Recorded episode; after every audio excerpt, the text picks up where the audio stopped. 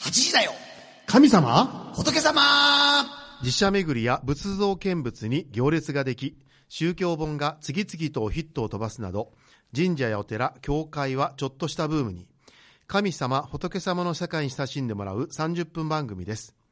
今週のこの番組は、各種水道工事のことならお任せ、大城工業所さん。学びは一生の宝、寺子屋蓮心庵さん。え次は10月に貴船寄せを行いますの貴船寄せさんが支えてくださっています DJ は尼崎貴船神社宮司の枝正介と浄土真宗本願寺派高所寺の若林忠人と関西学院中学部で教師と牧師とポンをしております福島明ですこんばんはこんばんは若林さんすいません先週に続きまして、はいえー出張するの、ねえ広林さんに代わっての、えーご出演という広ことで林さん4回続けてご欠席ということでねそうですね4回続けて、ありえないありこえとないが起こっておりますねはいでもあの先週ね、はいあの育成調理師専門学校はいの生徒さんたちにお越しいただきましたが、あのやっぱり若林さん、うんクリーミーですよ ね。それがどうしたの？とかやっぱあの辺が ね、声もクリーミーでしたうんクリーミーでした。それでっていうね、えらい違いでしたもんね。あまはあい。そうですね、はい広林さんとはあの甘甘い感じで広林さんとも違うし、あのはい絞り絞り言ってたおじさんともえらい違いでしたしね。はい、ありがとうございます。ありがとうございましたとってもね若林さん、うんはい先週ちょっと聞きそびれたんですが、うんはいはい最近どないですかって。最近どうされたんのですかなんかあの最前回出演の時は、うん結構あの抱えてるもんがなん かすごくあって、あー結構暗かったですよねそう、前回ね顔がしんどそうな感じがしてたんですなんけかど、今日全然イメーいジやがそうですか、はいやっぱ違いますか今日全然違あうそうですか爽やかな感じなんですけど何かあったんですかいやこの4月で、うんはいあのフリースタイルなソウルたちの代表を、脱会された脱会で脱会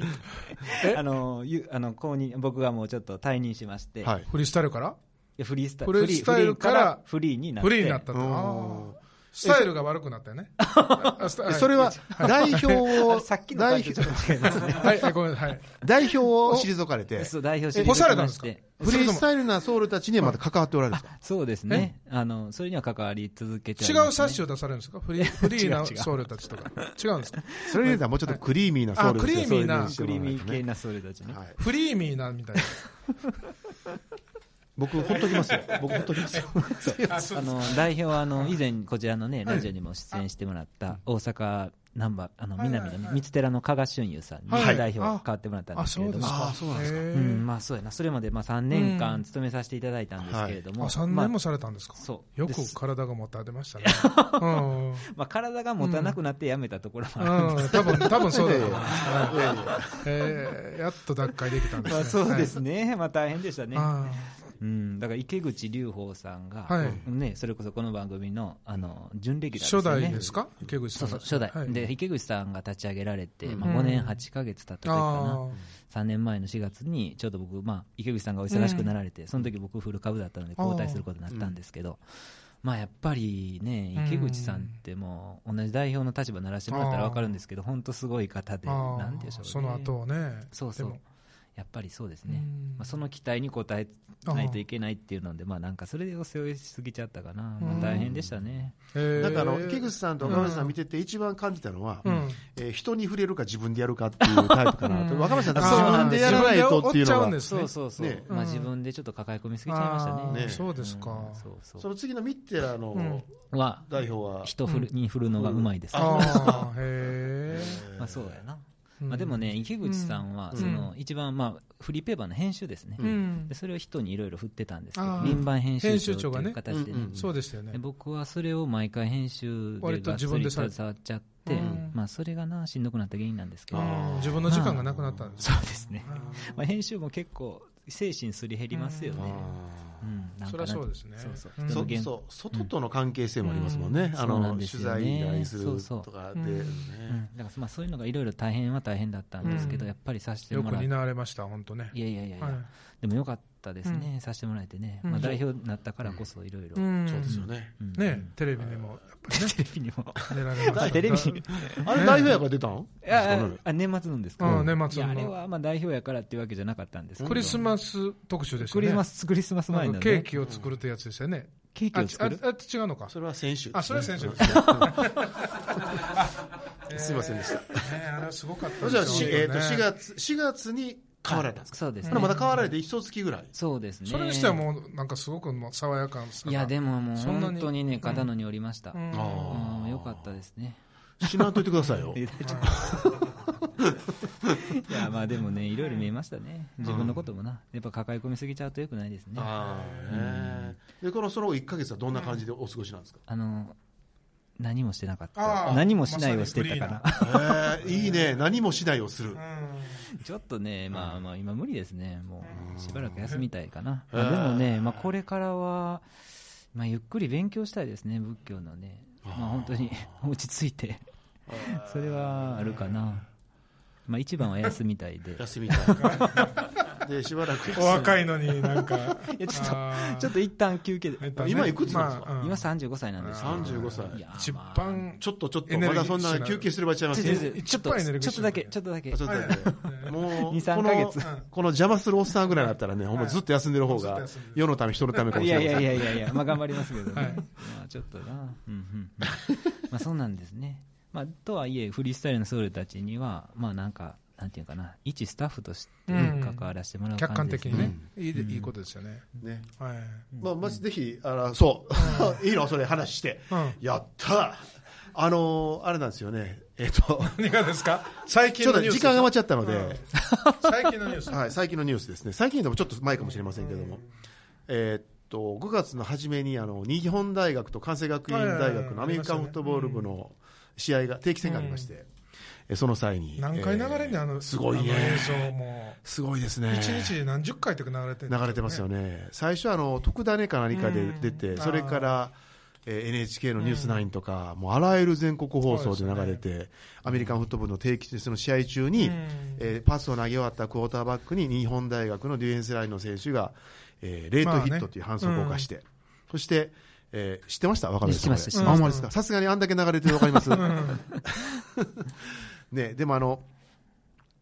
あれですよね、あの、感覚っていうチームはですね、実はあうの、ん15年前に、えー部員を一人、うん大切な部員をなくしていて、うんその頃に結構ですね、そのまメディアとか、うんあとまあ、えーその亡くなった人の保護者の方々に対する説明というものが、まあどれだけ大事なんだということを実感をしているチームなんですね。うんうんでそれ以降そのそうた、そういう対応がすごく優れているチームで、で2年前に実は関西学院高等部の、そうでしたねえー生徒が試合中に亡くなったんですけども、まあ、この時も、えー学校の部長部長と、うんそして、えー監督さんが記者会見をして、そうですねで事細かくえー死に至った経緯というのを説明されるというようなことをされてて、おそらく今回も、まあおそ、かなりの情報をきちっと整理して、その上で、まあえー監督さんとディレクターが取材をされたと思うんですけどもね。それに比べると日本大学ちょっとずはさんしていましたよねねなかなかの状態で、うんしかもあの危機管理学部っていう学部が、ね、日大にあるそうなんですけども、うん多分その危機管理学部の学部長も物言えんぐらいのうん独裁政権なのかなっていう感じをするんですけどね、ああ、そのアメフトの、ううんん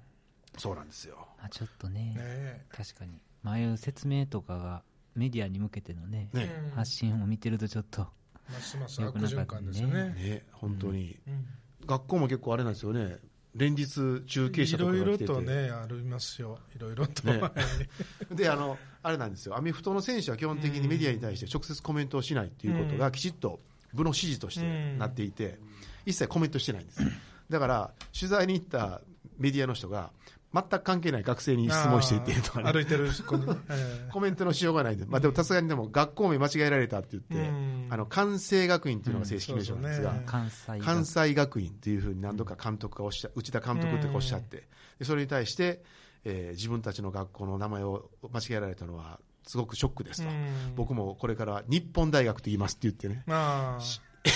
仕返ししてましたけど、 そういうことがあるとかはいい、ろいろとなかなか。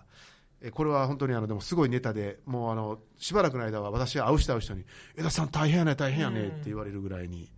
もう全国今区のニュどースでこす行っね。ても、本当そうなんだ言われますよねどこ行っても、うん全国になってそます。うでちなみに今回、この学校名が間違えられているっていう話を、ね、したときに、うん我々の出演者の中で、うんああ、やっぱ学校の名前間違えたらあかんよねっつっていう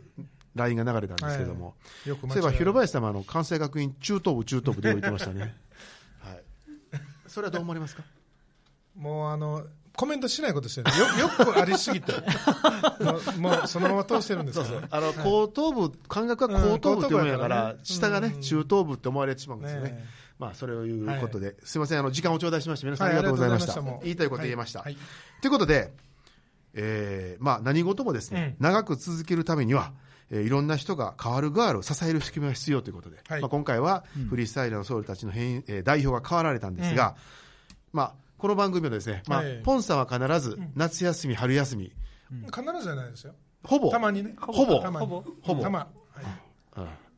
ほぼね、ははいいあの欠席されることもありますし、 私はあの神社の行事やれば間違いなくそっちを優先してますので、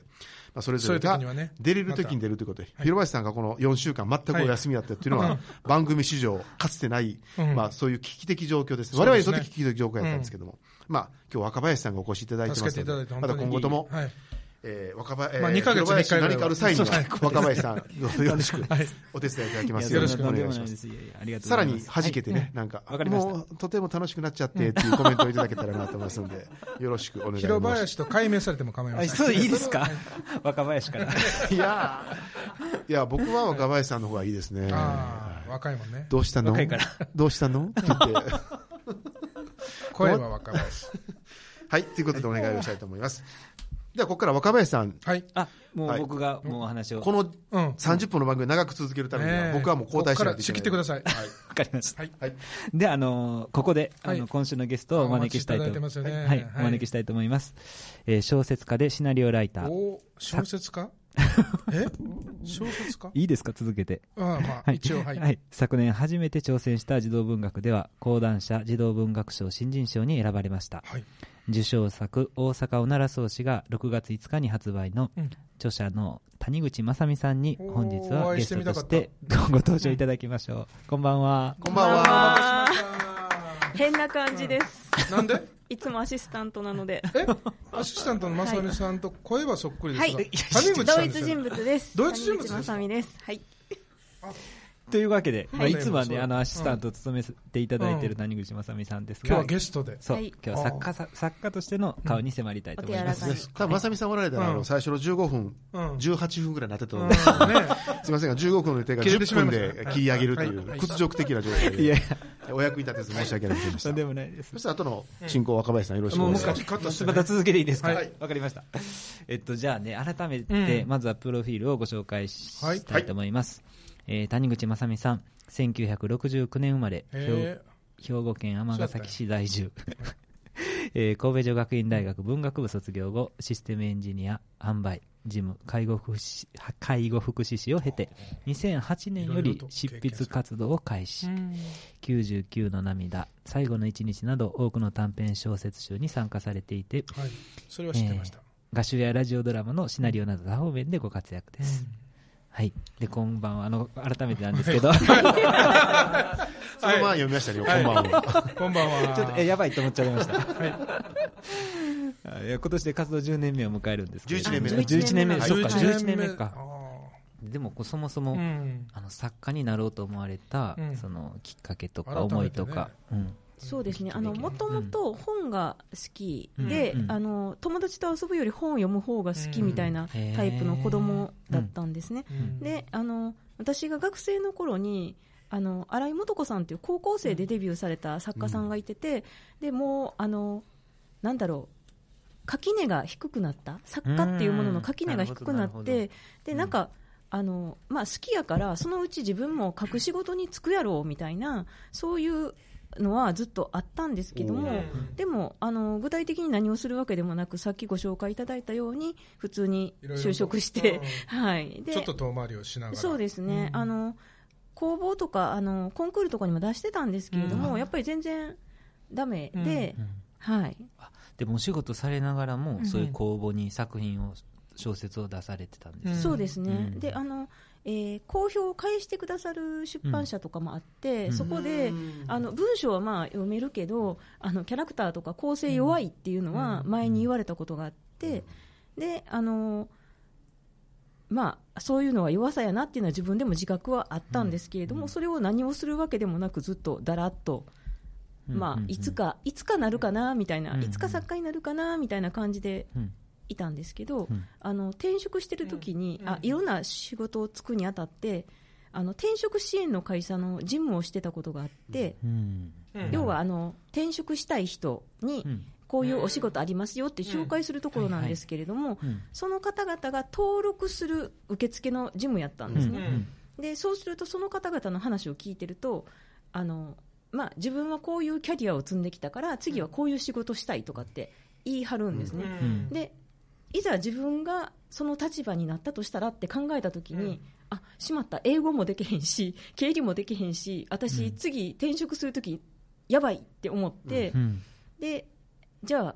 次、仕事するなら、なんか好きなことの方がいいなと思って、あ自分が好きなこと、得意なことって何やろうと思ったら、あ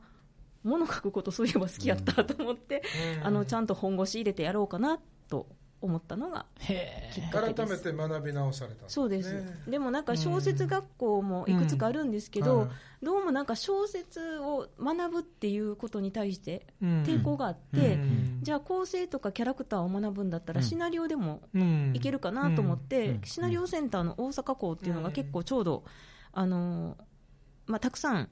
あの朝ドラ書いてる作家さんとかも出してはるところなんで、はいはあの思い切って飛びび込んそだちららに結構面白かったと。それをお仕事されながら行ったそうですね仕事しながら行ってて、でもあの、うん仕事しながら行っててあのみんなそうなんですけど23年でプロになれると思うんですようんうんでもあん甘くなくて、うんで、えーとまあ、23年でなれるからその間のつなぎって言ったら大変失礼なんですけど、うん手に職をつける介護福祉士の学校行きつつうんシナリオの勉強しようと思っうんて行ってたら、えープロになれないまんま、えー介護福祉士のプロの方にあー介護のプロの方として就職したうんで介護の仕事しながらあのいろんなお仕事のコンペとかにあの応募してるうちに小説としてなぜかシナリオじゃなくてうん小説の方が引っかかったっていうので、へえー2008年にうんあの短編集の「もう本格的99にの涙で」えー最初に本を出させていただいたっていう、はい、感じなんーです。へーすいません、だらっとした説明いやで。そうやそんなことないうんなかなかあのあれですよね文字を書いてしなりわいを得るっていうのは、うんしんどいですもんね大変じゃないですかもうねうん僕はあのあそうだ全然すごい心の底か今ら心の底から僕は全くその分野は違いますけど、やっぱりねもともと新聞記者でいて、締め切りがあっでてねそのそう締め切りがあったりとか、あとまあ当然うん自分の書いたものを出す媒体というものうんが公になかなかだんだんと厳しくなって減ってきてるってういんう時代だったので。本当にそうですよね、いろいろとご苦労が多かった、うんなんか大変なことありましたか、いやでもね、あの正直、うん編集さんの方が大変やと思うんですよ、あそうなんですか若林さんもさっきおっしゃってましたけど、編集さんって結局、方針を決めたり、うんその上がってきた記事の良し悪しを判断される、江田さんもね、うん整理部におられたからご存知やと思うんですけど、これがいい悪いとか、うんどういうタイトルにしようとかって、全部編集さんがキーになってるので。うんうんやっぱりあの作家はあこれあかんかったんじゃあ次とかっていうふうにすぐ切り替え、うまあ、んできない場合もありますけどできますけど編集さんってもうちょっと良くするためにどうしたらいいこうしたらいいっていううん提案する立場なのでうんその方々のもうあっての 私です。うんはいありがとうなもうね優しいないやいやいあなたも優しい。やいやいやあのあの若林さんの言い方の方が優しいやでやすちょ。っと待ってはい、 声小さかったけどいやいや聞き取れてたんかね中さん、そしたらですね、はいフリースタイルの僧侶僧侶たちの今後のために、うん今物語を作るときに谷口さん気をつけてるポイントをあ聞いておいやきもうなおきゃい聞けきしたないいですぜひはいいやでもあのーまあ、小説とそういうフリースターみたいな、ね、記事の方とだいぶちょっと違うかもしれないんですけど、うんえっと、私は、まあ、あのシナリオの師匠がよく言ってるように、うんえっと、最初と最後で必ずどっかが変化する最初と最後で変ちょっとメモしていいですあか違う違う あのキャラクターはいキャラクターだったりりそうです、うんキャラクターだったり状況だったりうがん変化するうんのがないと、まあ、これはシナリオの方ですけどドラマの方ですけど、それがないとダメ、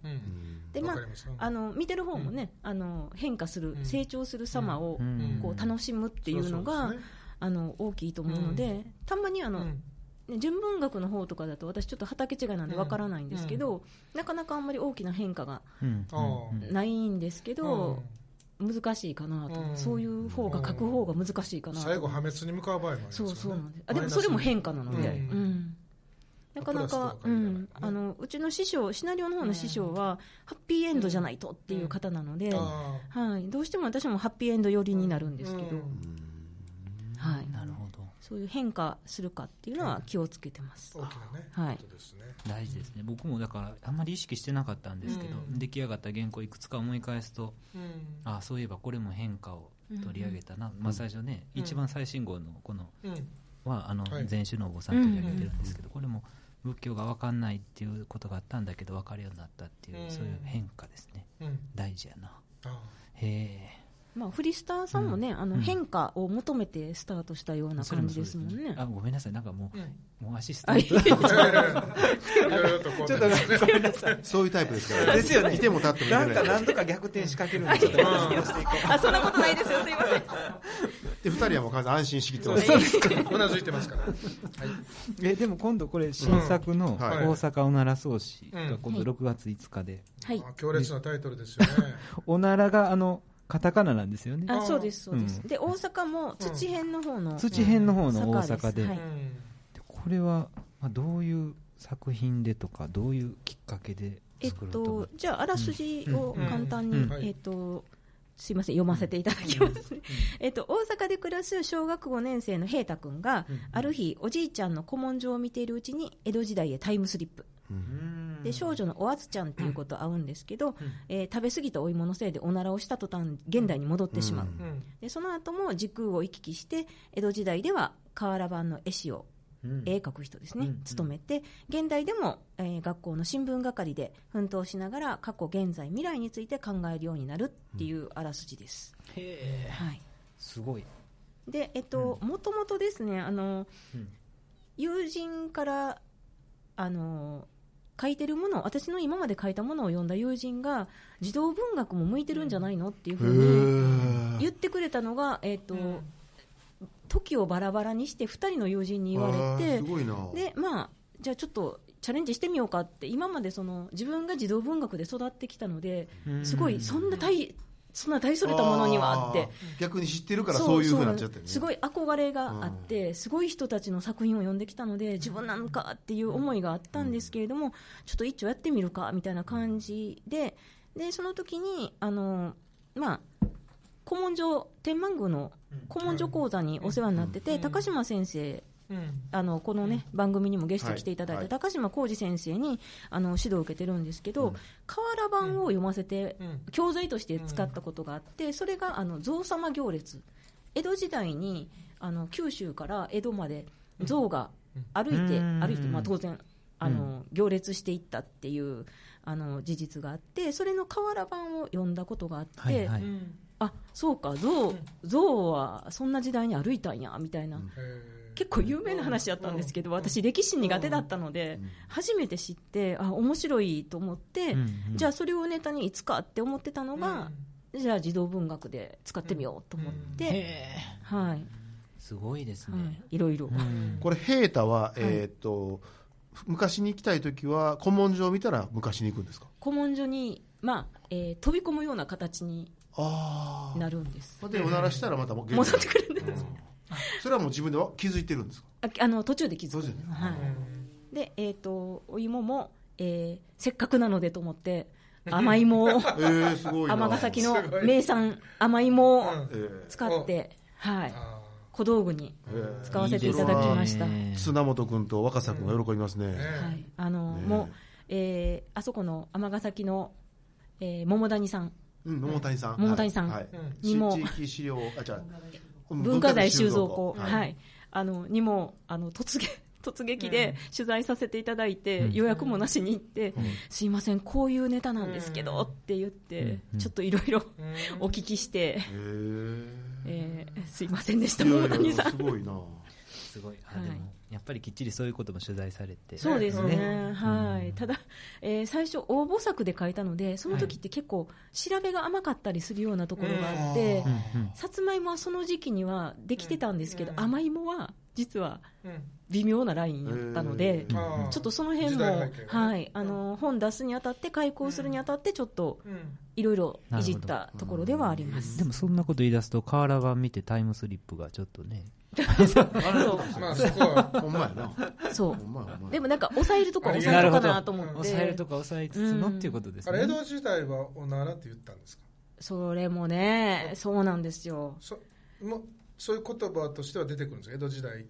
の会話の中に会話の中には出てこないです自分の中自分の中だけなので、気になるありかなとど思うっていう表現があったのかがすごい文化的に気になるんですそねうだから ねその江戸時代の言葉とかが怪しいので、そういう意味でも現代の男の子をだ出した方が、ああすいません私としては、そこでねうんうんあの逃げじゃ江戸時ないですけ代から来ど、るよりもねそう逃げじゃないですけど、あまあそういうフォロー手当てがしやすいかなと思ったので、うんなるほどはい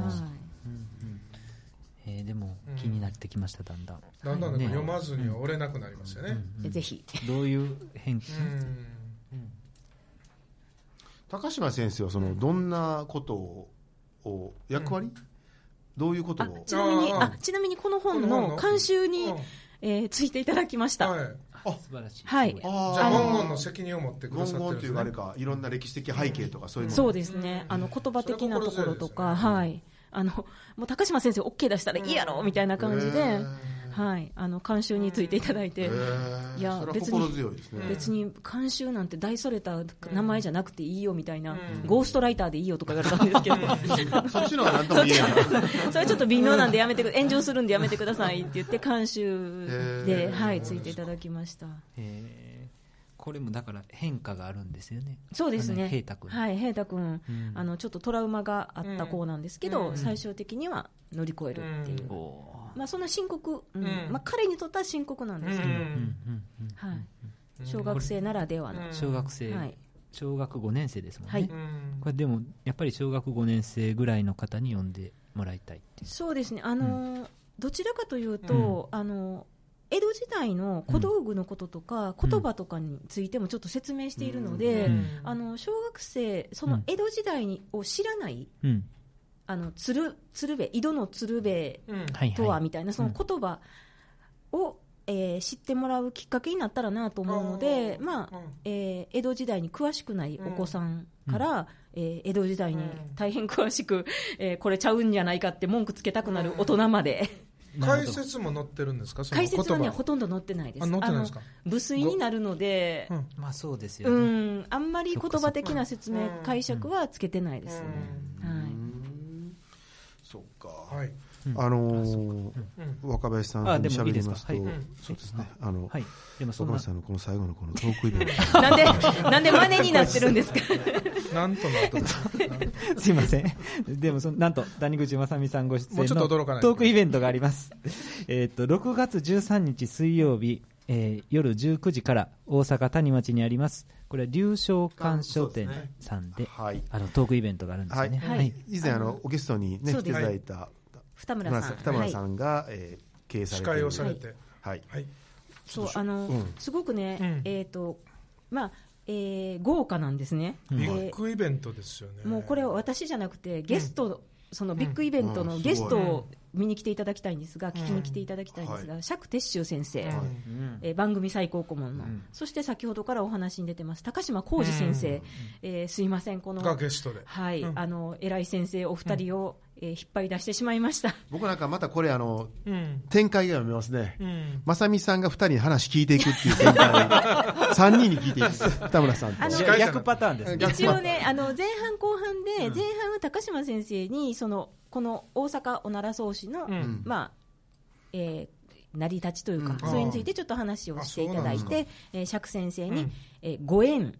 まあこの番組がご縁でこの本ができたようなものなので、あこのはい本は知りませんけど、この二つう二方はそうですもんね、はいありがとうございました。はい、ということで、あのーですね、はい、えー、むさみさん最後、はい、ア自作シ自スタン演トですにね。も、はいはい戻ります、えー今週のこの番組は大城工業所さん寺子屋蓮心庵さん貴船寄せさんが支えてくださっていますありがとうございます、はい、6がとうご月ざいます5日に販、えー発売されます大阪おなら創始、ぜひ皆様お買い求めください。お願いし流ます。昇館のイベントは流昇館さんのイベントページまでご覧くださ、はいい、はい。じゃあ大丈夫でしょうかね。はい、はい。それでは来週水曜夜8時にお耳にかかりましょう。8時だよ。神様神様仏様